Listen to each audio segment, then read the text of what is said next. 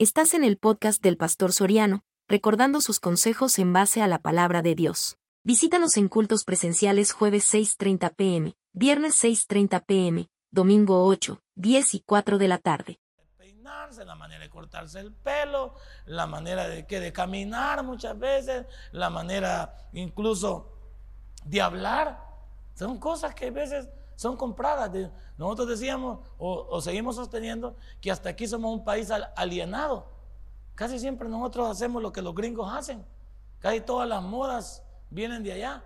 Casi somos los salvadoreños, somos influenciables.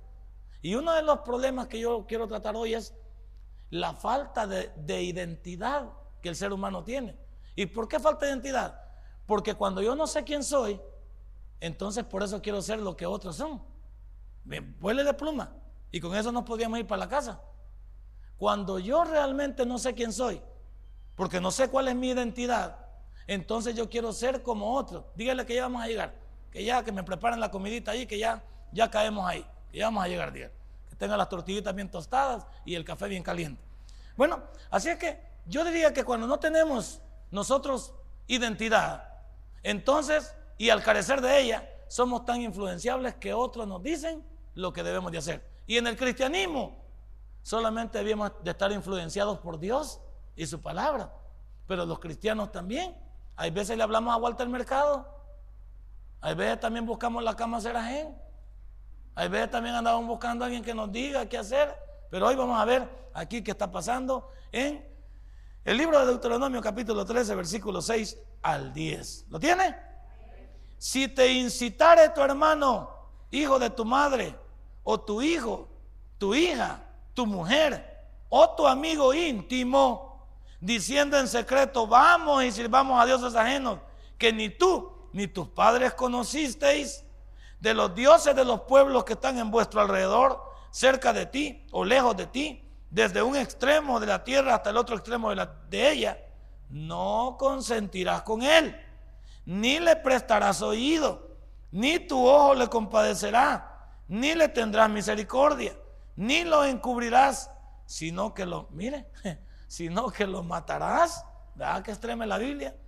Tu mano se alzará primero sobre él para matarle y después la mano de todo el pueblo.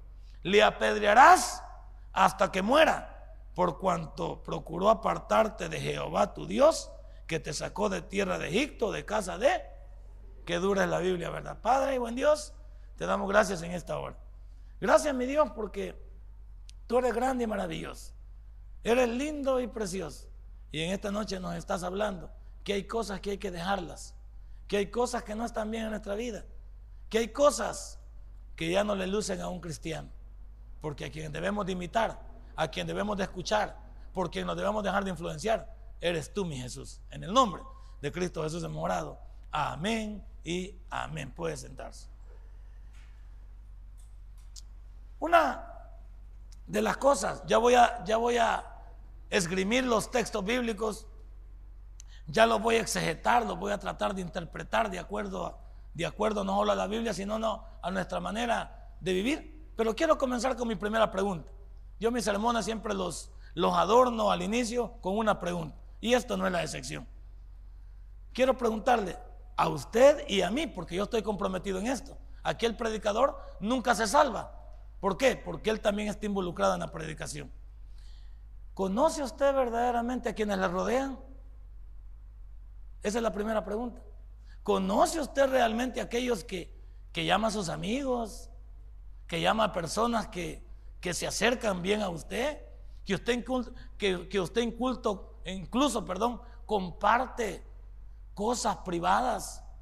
Que usted incluso le cuenta cosas que solo competen a la familia ¿Conoce usted a los que le rodean? Y en esto quiere involucrar no solo a la familia, quiere involucrar a compañeros de trabajo, vecinos, amigos ocasionales. ¿Conoce usted a quien le rodea? Porque uno de los problemas de nosotros es que somos muy confiasudos y realmente nosotros en realidad las personas ni les conocemos y comenzamos incluso a abrirnos, a abrir nuestro corazón sin saber lo que puede resultar de eso en nuestra vida. Y ese es un problema grave. Cuando uno le llama amigo a alguien, es porque realmente es un amigo. Y algunas veces me han dicho alguien, mi esposa se enoja conmigo cuando me dice que alguien me pregunta, porque alguien me ve por la calle y me dice, ¿usted es amigo de fulano de tal? Amigo que no soy con él. Soy conocido y hasta, cierta, o hasta ciertos momentos pues tenemos alguna plática, pero su amigo no soy. Él es mi conocido, pero no es mi amigo, porque yo no, no, no tengo una identidad plena con él, no le conozco. Para decir que alguien es mi amigo, yo debería realmente tener una relación firme con él y tener hasta cierto punto una confianza que también se basa en el respeto que se tienen el uno con el otro. Y el problema de hoy en día es que muchos de nosotros andamos entregando nuestro corazón, nuestros secretos a personas con las cuales más tarde nos podemos arrepentir porque nos tomarán ventaja en nuestra vida. A eso me quiero referir en este sermón. Que hay gente incluso, yo regaño a una persona, ojalá no me esté viendo a través del internet y si me estás viendo, discúlpame, de todos modos nadie te conoce. Yo le digo, tú tienes un problema en tu vida. Casi siempre en el Facebook, cuando tú pones algo, todos se dan cuenta que la estás pasando mal. Porque usted cuando pone algo en el Facebook y pone cosas, no hace falta ser psicólogo para saber que usted está mal en una área de su vida. Y cuando el enfoque es estrictamente en lo íntimo, sabemos que tienen posiblemente problemas o con sus parejas o con sus familias en general. Y le digo, le digo a esta muchacha yo, que siempre le hablo de la manera más franca, no haga eso. Porque van a haber personas que se van a acercar a usted, pero ya le tomaron la medida, ya le tomaron ventaja. Porque ya han comenzado a conocer de qué adolece usted. ¿Y qué le pasa? Usted en internet poniendo esos cuadros. ¿Quién le ha hecho algo? Ah, yo no sé por qué usted, la verdad, no entiendo por qué, porque usted eh, pone esos cuadros, pero yo quisiera ayudarle. Ahí va. Si usted me contara, pues yo sería una persona que, créame, y yo no lo hago por tomarle nada, no, yo quiero ser, yo quiero ser un poquito con ustedes, es que ayudarle. ¿Y en qué manera te puedo ayudar alguien en lo íntimo? Si yo tengo problemas con mi mujer, ¿quién me puede ayudar? Esos problemas los tengo que solucionar yo con ella. Terceros en, terceros en discordia lo que van a hacer es dividir más. ¿Por qué? Porque uno va a estar a favor de uno y en contra del otro. Es como que yo le cuente mis problemas a, mi mamá y le diga, fíjate qué gloria, mira, mi mamá va a decirle, ya te había dicho que con esa vieja no te casaras. Si yo te dije a vieja desde que la vi me cayó mal. Pero vos como fueros tontos que no que Claro, esa es mi mamá, porque me está viendo desde el cuadro mío y está haciendo allá a mi esposa minimizando. ¿Qué tal si mi esposa le cuenta algo a mi suegra también? ¿Qué va a mi suegra? Ya te había dicho yo. Este se miraba negro y no solo de piel, sino que de corazón. Así que yo te lo advertí también que este era malo. Desde que le vi, yo le vi cara de malo. Pero vos nunca quisiste. Claro, ese es el problema nuestro. Y a esta chica le digo yo, no pongas eso. No pongas eso. Porque estás delatando por lo que está pasando. Y siempre van a venir personas, no digo que todas, pero para saber cuál viene con buenas intenciones. El problema de la vida es quién viene con buenas intenciones, porque todos comenzamos con buenas intenciones. No, no se preocupe. Aquí tiene este pañuelo, mire. Se le seco las lágrimas yo. Ahí va y comienza. Venga, vaya, siéntese. No, siéntese tranquilo. A ver, deme su mano, qué ladita está. Sí, va, va, mire, va, ahorita, ahorita vamos a platicar. ¿Usted cree que no, usted cree que no comienza con buenas intenciones? Le estoy hablando de algo que es el, el común denominador muchas veces. Y que nosotros de alguna manera abrimos nuestro corazón y no sabemos después qué va a resultar de eso. No solo que nos vayan a tomar ventaja, que nos vayan a ridiculizar ante terceros. Porque la gente es bien hipócrita, se fiado que somos bien hipócritas. Yo una vez me, me desato con la palabra y digo, aguantá, que está pasmada y mira con lo que sale. O sea, ya comenzamos con el, con el ya lo llevamos al límite, ya llevamos la propaganda, ya comenzamos a publicar la vida de los demás y los demás comienzan a conocer en qué estamos involucrados. Por eso te pregunto, ¿es válida, la pregunta que te tengo esta noche? ¿Conoces tú a los que te rodean? Porque te tengo noticias. Nunca se llega a conocer a las personas. Vamos a ir más lejos, ¿va? ¿Acaso crees que en el matrimonio llegamos a conocer, pero de verdad, a nuestro cónyuge? La respuesta es no. Hay cosas que los cónyuges siempre escondemos. Primero, algunas por vergüenza. Algunos son secretos que no se sacarán del corazón y que nunca los externaremos, que solo Dios los conoce. Hay situaciones propias que perjudicarían el matrimonio si lo contaríamos. Hay situaciones también que nos tomaría ventaja el cónyuge si lo dijéramos. No somos tan sinceros. No me diga aquí que, que, que, nos conocemos, pero de verdad, no. El único que nos conoce es Dios.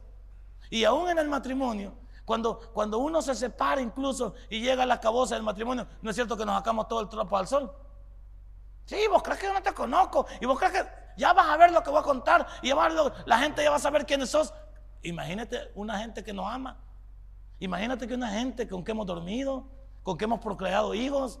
Una persona con la que, con la que hemos no solo dormido juntos, intimado, y que de repente nos señale, nos diga y que nos amenace. Menos mal que nos quería. Ahora piensa, si personas cercanas a nosotros, que nos juramos en un tiempo amor eterno, y salimos con esta payuncada cuando tenemos problemas, ¿qué puedes pensar tú de las amistades que no tenemos nada que, que salvaguardar? ¿A dónde te quiero llevar yo? Te quiero llevar al punto de que, amigo solo Dios. Te quiero llevar al punto y que si tienes un amigo, lo cuides, porque si es amigo de verdad, de eso ya no existen muchos. Si tienes un amigo de verdad, gloria a Dios, cuídalo. Por favor, fomenta esa amistad. Pero no me digas que ahora en nuestros tiempos hay verdaderas amistades que nos ayudan, sino que son amistades que nos influencian siempre hacia lo malo. Porque para eso son buenas las personas y somos buenas las personas. ¿Cuántas personas somos buenos para influenciar en lo malo a las personas? ¿Cuántos somos buenos para destruir familias? ¿Cuántos somos buenos para destruir eh, eh, personalidades? ¿Cuántos somos buenos para destruir futuros? El ser humano se especializa en eso. Número dos, ¿qué tipo de influencia son tus amigos? Si es que los tienes. ¿Qué tipo de influencia son? ¿Son influencia buena o mala? Tú lo conoces. ¿Son de aquellos que te están incitando siempre a lo malo? Comencemos por la juventud. Jóvenes, ¿quiénes son tus amigos? Y tengo noticias, pero quizás por ahí hubiera comenzado. Si mis amigos, entre comillas, para mí, son no cristianos, ya me tomaron ventaja. Lo voy a volver a repetir y escríbalo en piedra. Si mis amigos no son creyentes, porque los creyentes también somos hipócritas, no nos vamos a esconder. Los creyentes somos patria Muchas veces somos personas también que podemos meter la daga. Pero piensa, si estamos en una familia donde supuestamente todos somos creyentes, hemos nacido de nuevo, somos respetuosos de Dios y también de su máxima creación.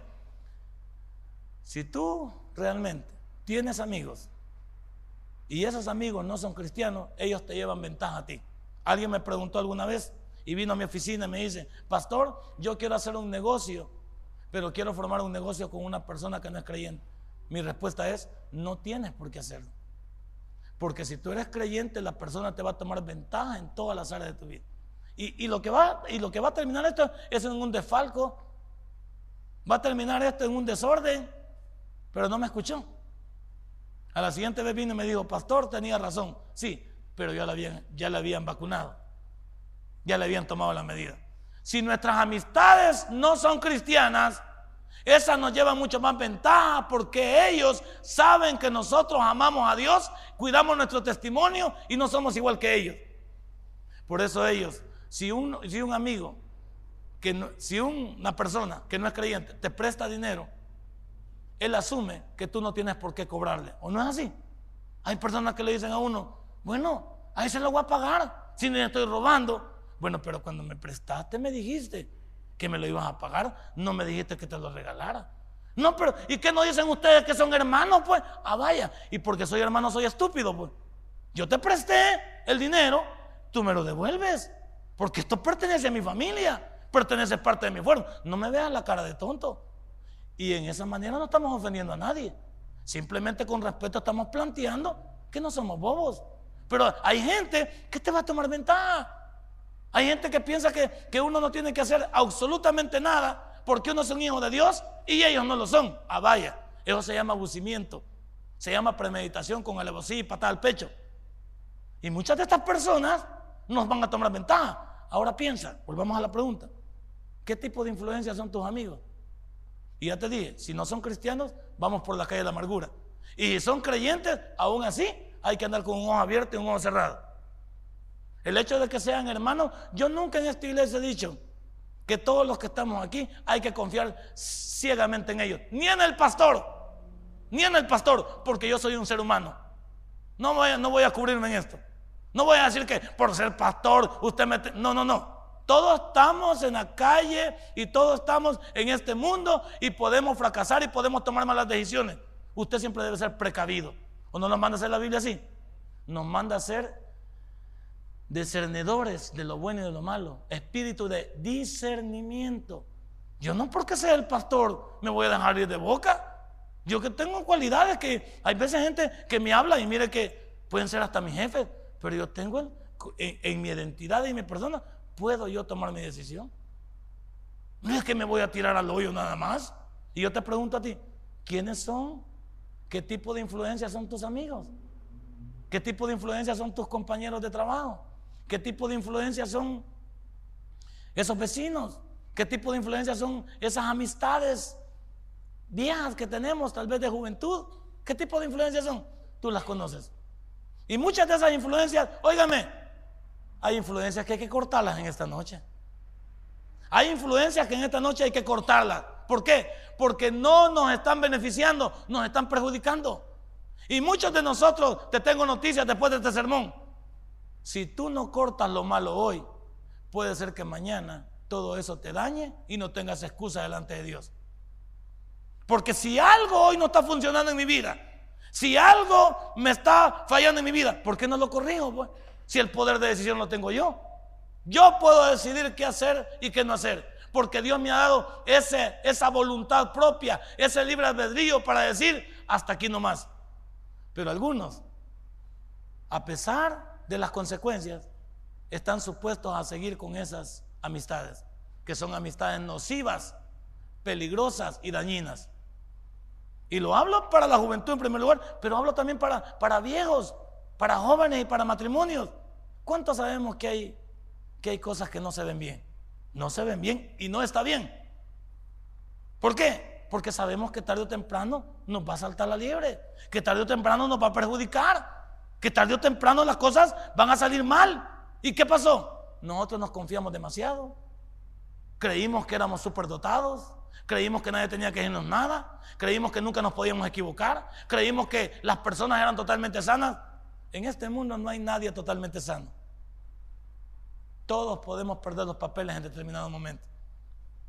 Y todos podamos de ser, pasar de ser de personas correctas a incorrectas en un segundo. No me vengan con esa historia a mí. Y el mundo de la vida real lo dice. ¿Cuántas personas nos hemos equivocado y todavía nos justificamos?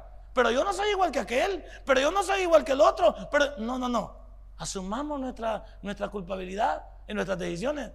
Y si usted está bien como está, gloria a Dios. Número tres,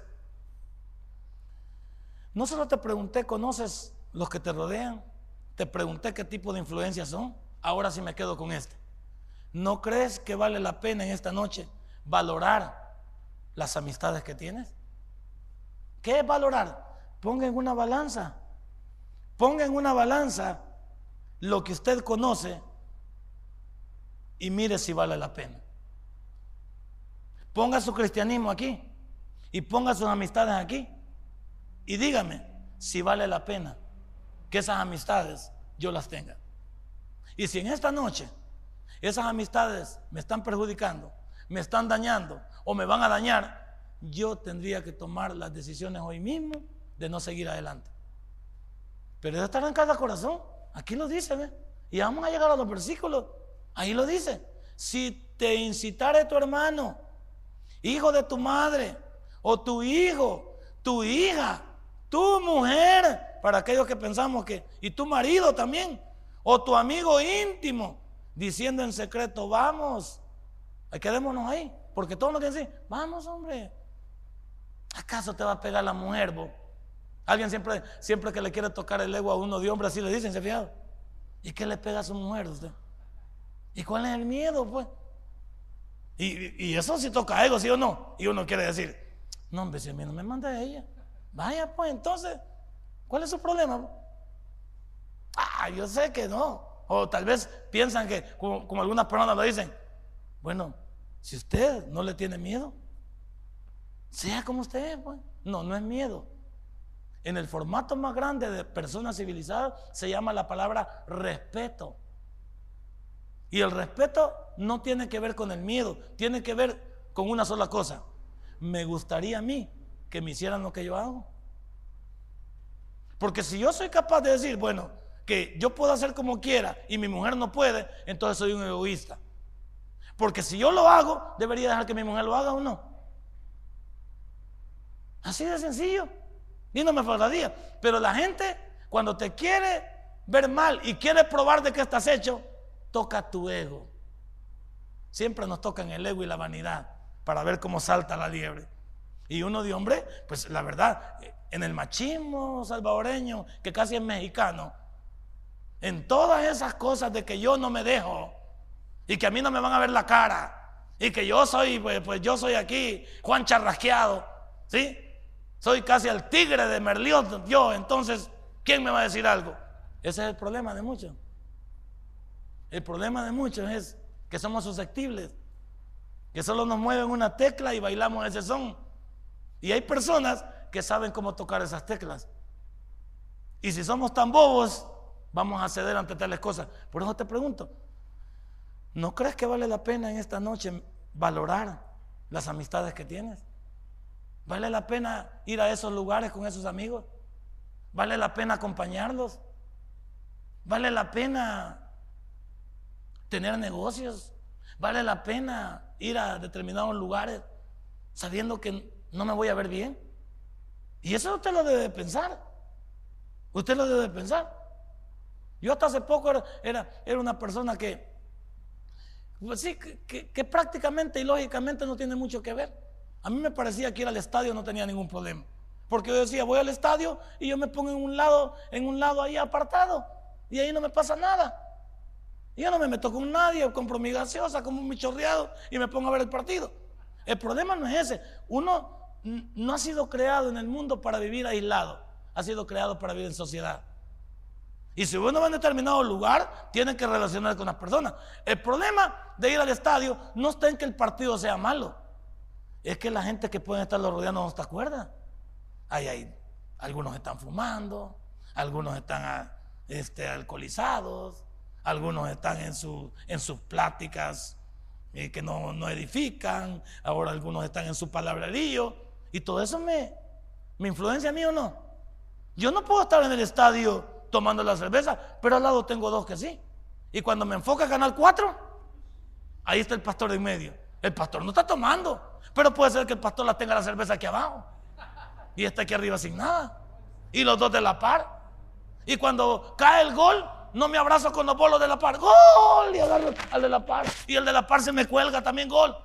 O sea, yo no digo que el fútbol sea malo. Simplemente hay lugares en los cuales tú y yo ya no nos vemos bien. Ahí en mi casa, por ejemplo, en la comunidad donde vivimos ahorita, ha habido un problema en un pasaje adentro. Y hace poco querían sacar a, hacer una marcha y cerrar la calle, ¿cómo se llama? Las amapolas. Y me dice el, administrador de la, de la comunidad, mira, me dice, ¿usted nos acompañaría? Yo lo voy a acompañar, pero en espíritu, le digo. Sí, así es. Yo lo puedo acompañar en espíritu. Y le voy a explicar por qué. Porque yo soy pastor y tengo una imagen. Y aunque yo estoy defendiendo los derechos de mi comunidad, mejor prefiero acompañarlo nada más de lejos. Y quiero que usted me entienda por qué. Porque si yo salgo a la calle con mi, y cruzo la camioneta y me pongo ahí también con mi cartel, ¿dónde voy a salir yo en noticia? Y la gente, aunque me lo tome bien mi comunidad, la gente exterior, ¿cómo me lo va a tomar? ¿Qué diría vos? Ve, ahí está el pastor, ve, en Canal 4, porque ahí ve donde uno le enfoca. Y más si el carro dice Tabernáculo Bíblico Bautista Amigos de Israel, ahí le ponen la cámara. Y ese carro no es para el del pastor. ¿Cómo estoy siendo para usted? Una mala influencia. Y yo le digo a este hermano, a este señor así, hermano, uno tiene una imagen que proteger. Y aunque yo quisiera hacer muchas cosas que me gustan, ya no me veo bien haciéndolas. Hay cosas, por ejemplo, que, yo las, las he venido cambiando, ¿qué? Le diré unos cuatro años, que me di cuenta que habían cosas que no funcionaban. Y que si no cambiaba mi manera de ser, mejor no debería involucrarme en ciertas cosas. Hasta que no dominara esas cosas, no podría yo hacer eso. ¿Por qué? Porque cada día me veía viniendo mal. Y cuando me veo mal, soy una mala influencia para los demás. ¿Por qué? ¿Qué dice usted? Bueno, si el pastor lo hace, si el pastor lo dice, si el pastor es así, ¿por qué no puedo hacer yo así? ¿Y sabe qué? Tiene toda la razón usted. Porque yo soy una imagen aquí de la iglesia. Yo vendo una imagen aquí en la iglesia. Y no me puedo cruzar de brazos diciendo que pues no hay cristiano ni perfecto ni aún uno. Y que la Biblia dice de que, pues sí, miserable de mí, ¿quién me podrá librar de este cuerpo de muerte? Y agarro mis versículos a mi manera. No, lo que está mal hecho está mal. Y no hay manera de justificarlo. Nadie puede justificar una cosa mala diciendo que está buena. Lo malo está malo y lo bueno siempre estará bueno. Entonces esta señora me dice, sí, ¿verdad? Me dice, sí, le digo, yo no puedo salir con esto. Aunque amo mi comunidad, aunque sé que hay un problema, yo no puedo hacer esto porque vende una imagen. Vende una imagen. ¿Y usted qué vende? Yo dulce, no, hablo de su testimonio. ¿Qué vende usted? ¿Usted en su trabajo vende imagen? ¿Vende imagen de cristianismo? ¿Usted en su trabajo vende, también evangelio? ¿O es de aquellos que en los trabajos no nos conocen? Porque la gente nos conoce en los trabajos, pero quiere probar de qué estamos hechos. Quiere saber si somos cristianos. Siempre van a haber una influencia. Hay, quienes hasta planean, ¿sí o no? Vamos a ver si el pastor es tan pastor como dice, ¿va? Vamos a ver si la hermana es tan hermanita como dice, ¿va? Porque hay gente que se va a programar. Te pregunto, ¿no vale la pena valorar? Ya viene la Navidad. Y nos van a invitar a las fiestas navideñas. Y bájale cinco para las doce, el burrito de Belén.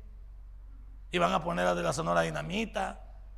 Van a poner las de qué? Las de los, los salseros mejores, la música de moda.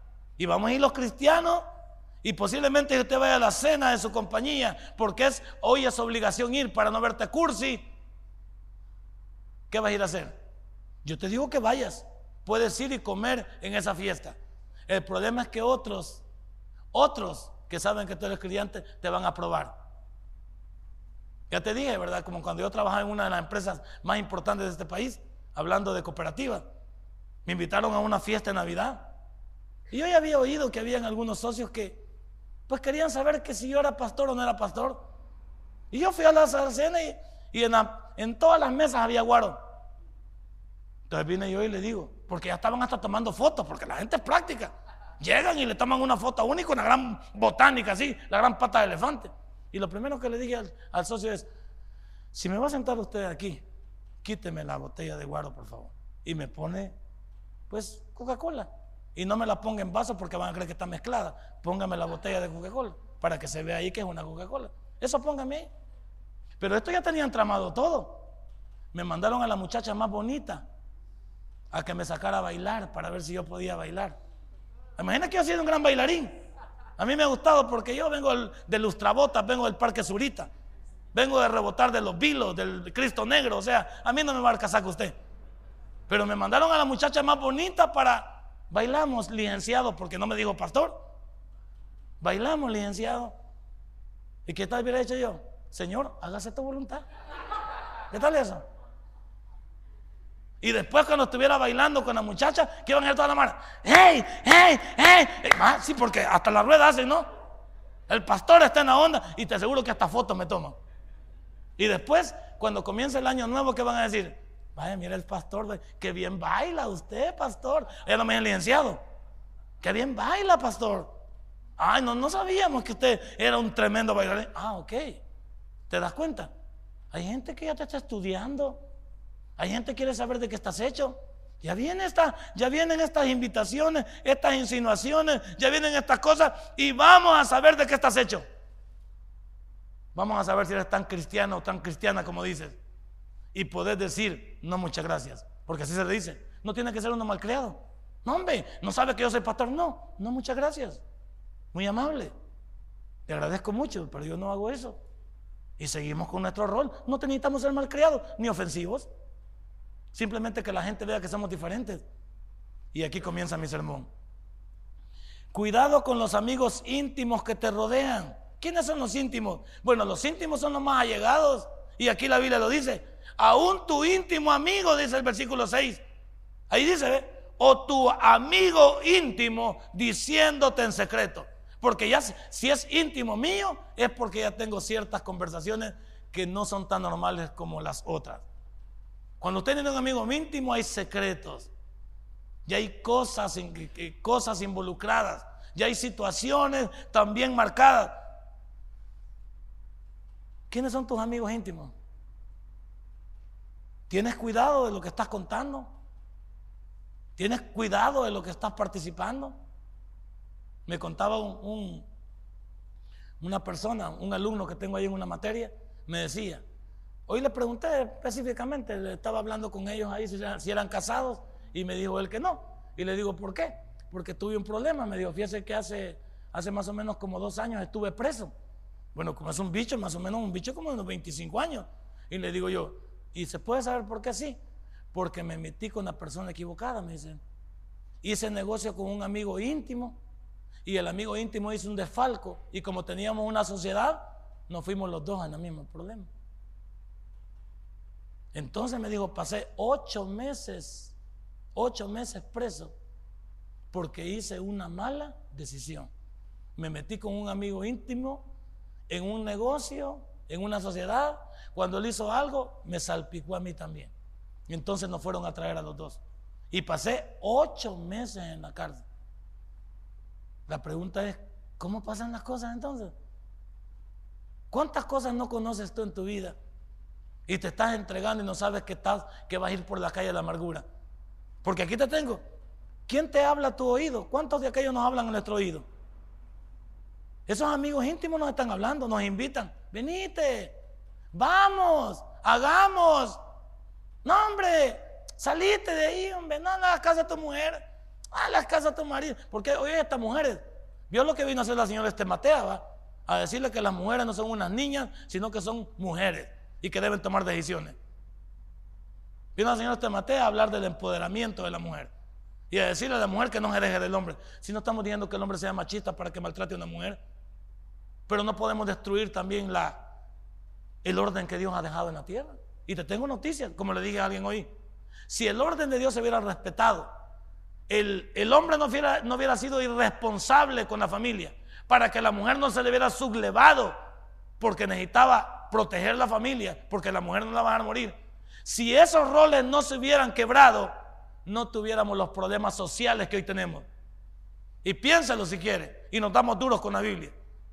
Si la mujer hubiera cumplido su rol y el hombre hubiera cumplido su rol, los problemas sociales que tenemos no los tuviésemos pero por la irresponsabilidad del hombre.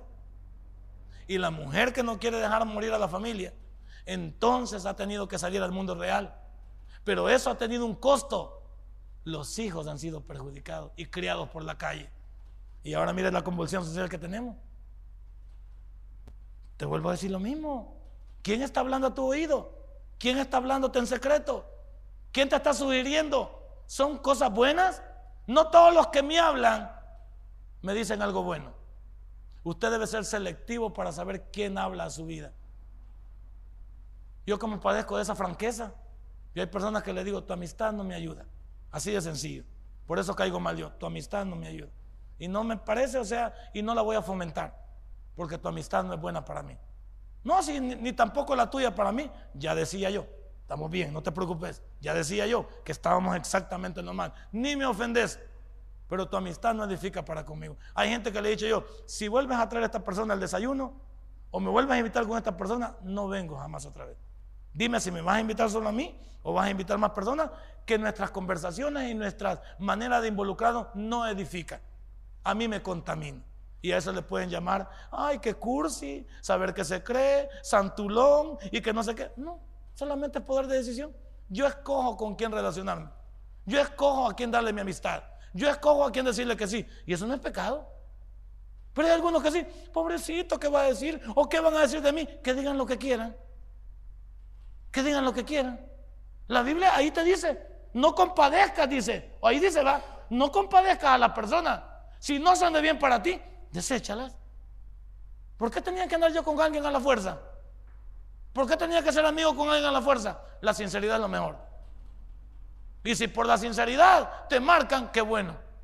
Porque yo incluso estas personas que te estoy hablando, cuando las encuentro, como somos consiervos en el Señor y como somos líderes de, de iglesia, cuando yo las encuentro, soy tan respetuoso que les digo, Dios les bendiga. ¿Cómo está caballero? Hasta ahí nomás. Hasta ahí nomás. Porque tampoco voy a ser altanero, sino que mi deber es saludarles, pero no edifica su amistad. No me siento con ellos, no charlo con ellos, no participo con ellos, no, no edifica. Entonces puedo ser respetuoso, puedo ser una persona que no marque la historia del cristianismo al revés, pero puedo elegir con quién. Usted, yo no sé por qué ustedes no eligen de quién ser amigos. Y por algunos decimos, ay, es que este no tiene amigos. Pues si tener amigos como eso, es mejor no tener amigos, mejor no tengo ninguno. Porque a mí me gustan aquellos que edifican en mí, que me bendicen, que me ayudan, que exaltan mi testimonio, que me permiten ser un mejor pastor. Esos, de eso hablemos. Pero hay cosas que no. Hay cosas que no me va a marcar nada. Yo elijo, usted elija también. Elija quién es su amigo. Elija a las personas que se acercan a usted. Por supuesto que con todos vamos a ser corteses. Una sonrisa no se le niega a nadie. ¿Qué tal? ¿Cómo está? Ok, está bien. Oye, qué, qué gusto verle. Magnífico. Pero de ahí a dar el siguiente paso significa confianza. Y cuando ya hay confianza, ya hay ventaja también. Porque hay algunos que con una broma comienzan. Y si usted cae en la broma, ya se lo llevó la olla de leche también. ¿Sabía usted eso? Hasta para conversar, cuando uno tiene una conversación, tiene que tener el cuidado de no ofender, ni tampoco que lo ofendan, sino que marcar la línea de quién es usted. Y algunos pueden decir, no, que él es creído. Bueno, prefiero decir que sea creído a que digan que soy una persona abusiva una persona que toma ventaja, una persona que me. No, está bien.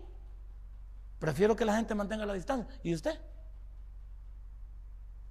Porque como te digo, si hay amigos hoy, ¿quiénes son?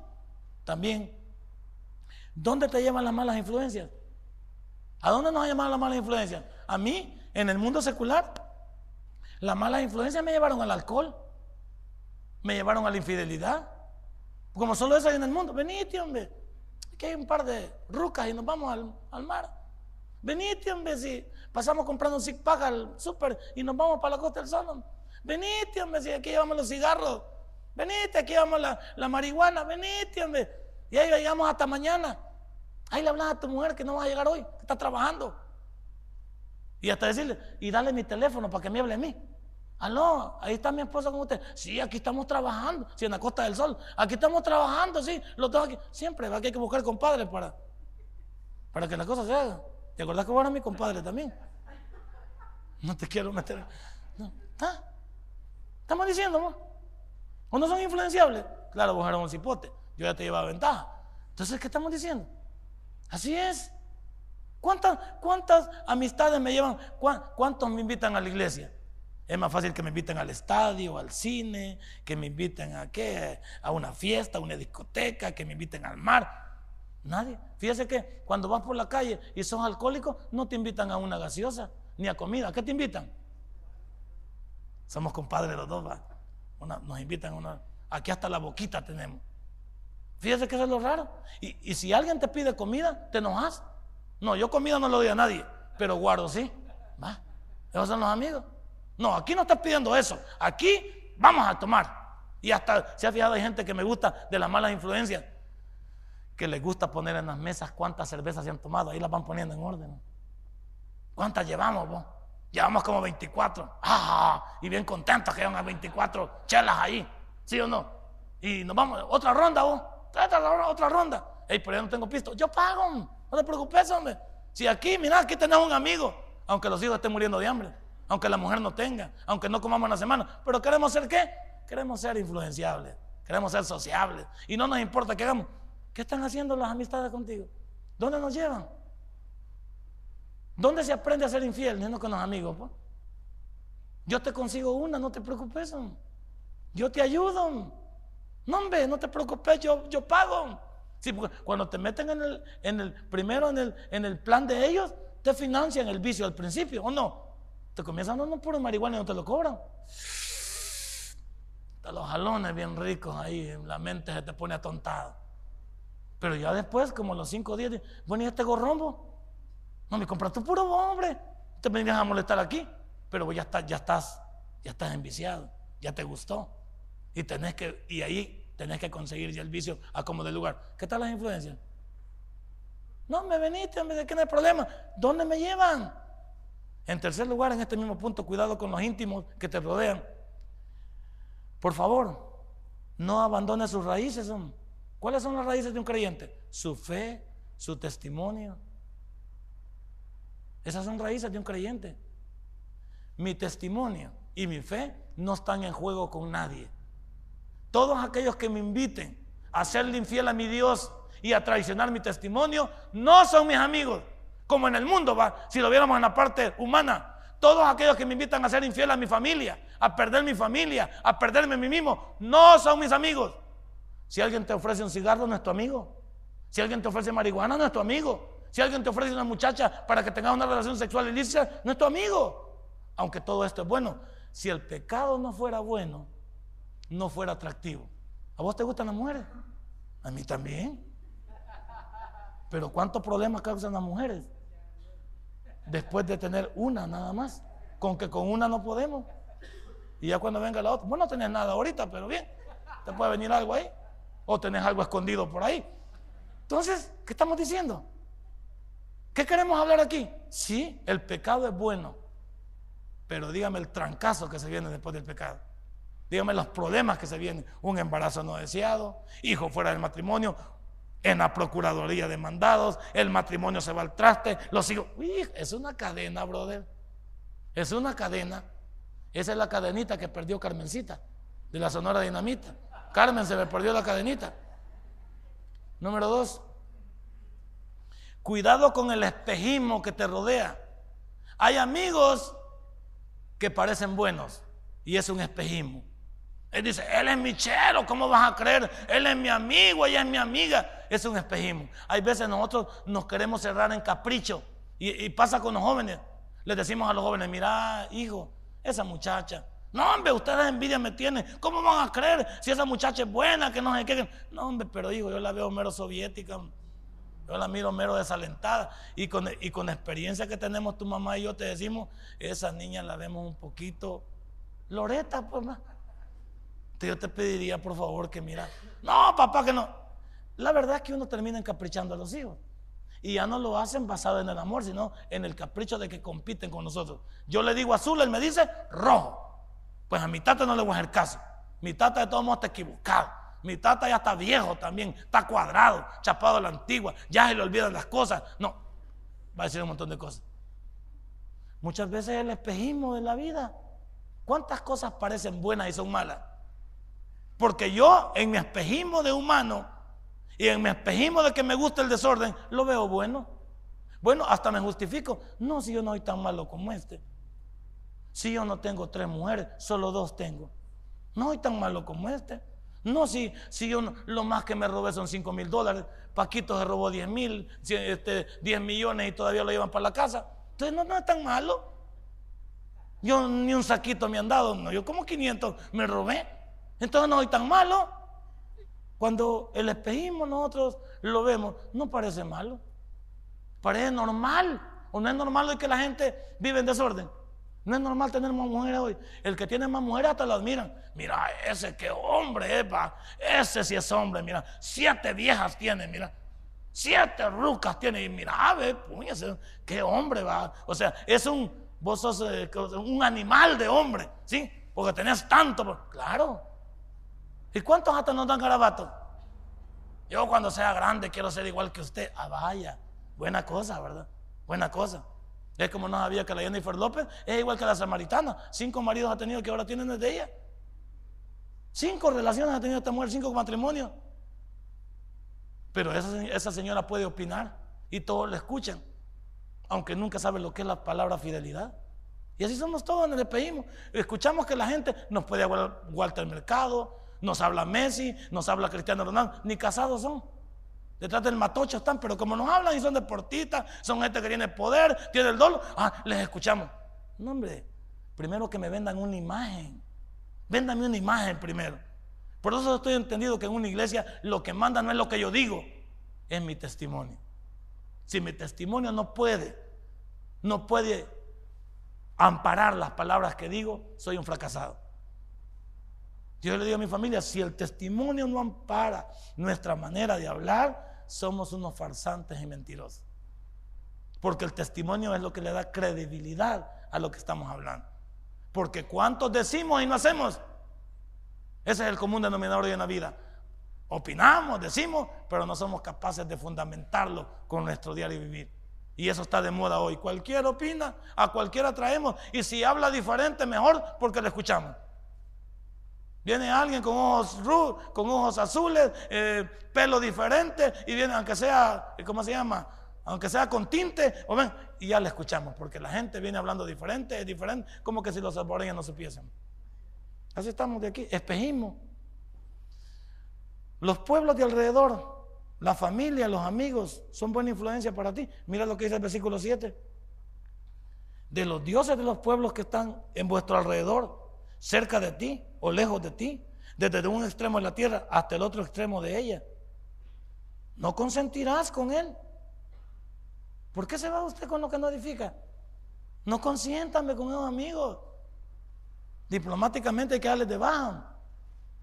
Hasta en el Facebook va. Nuestros amigos tienen que ser selectivos.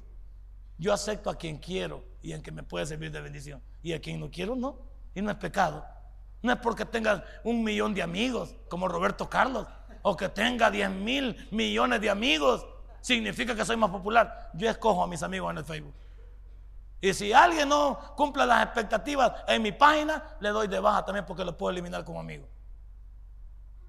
Yo como mis amistades. ¿Por qué yo tenía que, que, solo porque van a decir que, que soy malcriado, que saber que me creo? No, soy selectivo. Soy selectivo. Y yo, en la vida hay que ser selectivo. En la vida hay que saber que se quiere. Si en la vida no se sabe que se quiere, uno es un fracasado. En lo que es la familia, en lo que es los amigos, veamos quién nos rodea, quién está cerca de ti y lejos de ti. Aquellos anhelos que tiene, aquellos sueños, ¿son de Dios o son sueños confusos? ¿Dónde quiere llegar usted como familia? ¿Cree que podrá llegar a sus metas de la manera en que usted dirige su vida? Y hablo de los jóvenes. ¿Crees que con esas amistades lo vas a lograr? Si tus amistades no son las correctas en tus estudios y andas por la calle de amargura, terminarás siendo un fracasado como el que sigues. Yo me daba en mis estudios, bueno, como yo siempre fui una persona bayunca, eh, siempre he sido así, pero me, daba cuenta, el único momento en que yo tenía amigos en el aula, el único momento en que tenía amigos en el aula era cuando habían exámenes, porque querían que les diera copia. Ese es el único día que habían amigos al lado mío. Y yo les decía, ustedes se acercan hoy porque quieren que les dé copia. Pues tampoco les voy a dar copia. Porque yo he estudiado para mí. Hay que ser correcto. ¿Por qué? No, ni me mueve, ni me mueve el corazón, sino que mueve, mueve mi sentido y mueve mi vida hacia dónde voy. ¿Cuáles son tus sueños? ¿Dónde quieres llegar? Y con tus amistades crees que lo vas a lograr. Con tus compañeros de trabajo crees que lo vas a lograr. Si ellos hacen algo, te van a involucrar a ti. Tú no andas, no andabas en eso, pero el que anda entre la miel, no algo se le pega, se le pega todo. El que anda entre la miel, todo se le pega. Su futuro depende de una decisión que usted haga esta noche. Veamos el versículo 8. No consentirás con él ni le prestarás oído, ni tu ojo le compadecerá, ni le tendrás misericordia, ni lo encubrirás. No involucre los sentimientos. A mí me encanta una cosa en la vida. La vida de uno no se maneja con el corazón, se maneja con esto. Finanzas, trabajo, negocios, con el corazón le quisiera dar a todo el mundo, pero con la mente pregunto, ¿estoy yendo por el lugar correcto? Con esta se piensa, esta dice, esta las emociones te quebrantan, pobrecito, no me mira cómo se ve, no me mira tal cosa, pero esta mente te ubica en el lado correcto. Este kilogramo de masa gris te dice lo que debes hacer. Ahora, si aquí tienes churros y garrapiñadas, por supuesto que no va a responder. Pero si tienes realmente un corazón de Dios y una mente sabia, tú vas a lograrlo. Nunca hagas las cosas por emociones. las emociones. Dicen, dicen por ahí las personas que conocen de toma de decisiones que cuando tú tomes una decisión importante, no la tome ni muy alegre ni muy frustrado. Tómela en medio, ecuánimemente. Muy alegre, te puedes pasar. Y muy triste, te puedes ir también. La tienes que tomar ecuánimemente. Y se toma con la mente. Las personas pensantes siempre triunfan. Las personas, imagínate tú y yo que decimos que tenemos la mente de Cristo. Entonces dígale que está a la par. ¿Y cómo decimos que somos brutos? Dígale que está a la par. ¿Por qué decimos que somos brutos? Si tenemos la mente de Cristo. ¿Por qué la niña dice que solo seis puede sacar? Que no hay siete, no hay ocho, no hay nueve, no hay diez. ¿Por qué la paz está 5 puntos? ¿Cuánto? 5.2 está. ¿O 5.4? ¿Por qué tan vago? En la época de la tecnología, en la época en que la ciencia ha avanzado, El Salvador y todos sus muchachos son un desastre. ¿Sabía que hay muchos países que no quieren venir a invertir aquí porque no hay mano de obra calificada en la área específica de, de ser pensantes? No la maquila, no. Si maquila no cuesta. Manejar la rana, la plana, hablo de máquina, no hablo de animales. Manejar la plana, la rana y en hacer esto, limpiar telas, este, surcir, sacar, ir a la bodega. Sí, eso no es cosa de ciencia. Hablemos de pensar, hablemos de hacer algo en sistemas. Hablemos de que una idea se vaya hacia arriba. Hablemos de ser una persona progresiva. Para eso se necesita coco. Para eso se necesita coco. Por eso que si en este país hubieran extremadamente personas, ya les dije que hace, hace como un año vino una empresa de la India a querer establecerse aquí con tecnología, hablando de la telefónica, aquí, y quería tratar con, con juventud de aquí preparada y no las encontró. Todo el proyecto se lo llevaron para Costa Rica. Porque necesitaban que las personas hablaran por lo menos inglés, por lo menos arrebatado, para poder entenderse. Y no lo encontraron esa mano de obra aquí. Se llevaron el proyecto para Costa Rica, aunque le salió más caro en Costa Rica, pero querían algo bien hecho. ¿Por qué no lo encontraron en El Salvador? ¿Por qué los jóvenes? A mí me, el gobierno me deja a mí sin palabras, porque no hay oportunidades y que no. No, las oportunidades no son colectivas, son individuales y yo las busco. Cada uno de ustedes es un triunfador. Y no me ande diciendo que la colectividad es, no. Cada uno de nosotros es un triunfador. Y cada quien busca el triunfo de la manera que cree correcta. Y es que no, que no hay un país sin oportunidades, que no hay empleo. ¿Y cómo van a haber oportunidades si no hay personas preparadas? Si todos los que dicen que buscan trabajo, ¿de qué buscan trabajo? De lo que sea buscan trabajo. Nunca dicen soy un contador, soy un licenciado, soy esto. Dígame algo de cómo es. No, de lo que sea. Entonces usted es un burro. Porque aguanta con lo que le pongan. Hablemos de eso. Hablemos de personas que se educan. Y por eso el hombre ha dicho muchas veces ahí abajo, el hombre entre más se prepara, Dios tiene más opciones de utilizarle. ¿Usted no es preparado? Pues entonces, ¿de qué, vamos, de qué lo vamos a ocupar? Por eso le pregunto aquí. Su futuro depende de una buena decisión. ¿Quiere estudiar? ¿O quiere andar con los perdedores? ¿Quiere andar con los vagos? ¿Quiere escaparse de la escuela? ¿Quiere declararse enfermo? ¿Ya no quiere estudiar? ¿Se quedó en noveno? ¿Se quedó en bachillerato? ¿Eso es todo lo que puede dar? No se queje del futuro. Porque en su empresa, hay algunas empresas donde usted está, que le están diciendo que si usted fuera profesional, ya le hubieran no solo subido de categoría, sino le hubieran subido el salario. Y usted sabe lo que estoy hablando. Por el simple hecho de tener un cartón de la universidad, ya lo hubieran subido a ejecutivo de su empresa y ya ganara mejor. Pero como usted no supera eso, llega otro, aunque sea nuevo, y aunque le enseñen ahí mismo, ese entró y ese solo con el cartón ya ganó más. Póngase abusado, dígale que está en la parte, póngase abusado, dígale. ¿Me oíste? Dígale. Te hablan, dígale. Te matea, te hablan, dígale. ¿Sí? Denle un fuerte aplauso a nuestro Dios. Padre, buen Dios, te doy gracias esta noche. Esta noche hemos hablado de las influencias. Si este mensaje ha impactado tu vida, puedes visitarnos y también puedes buscarnos en Facebook como Tabernáculo Ciudad Merliot. Sigue con nosotros con el siguiente podcast.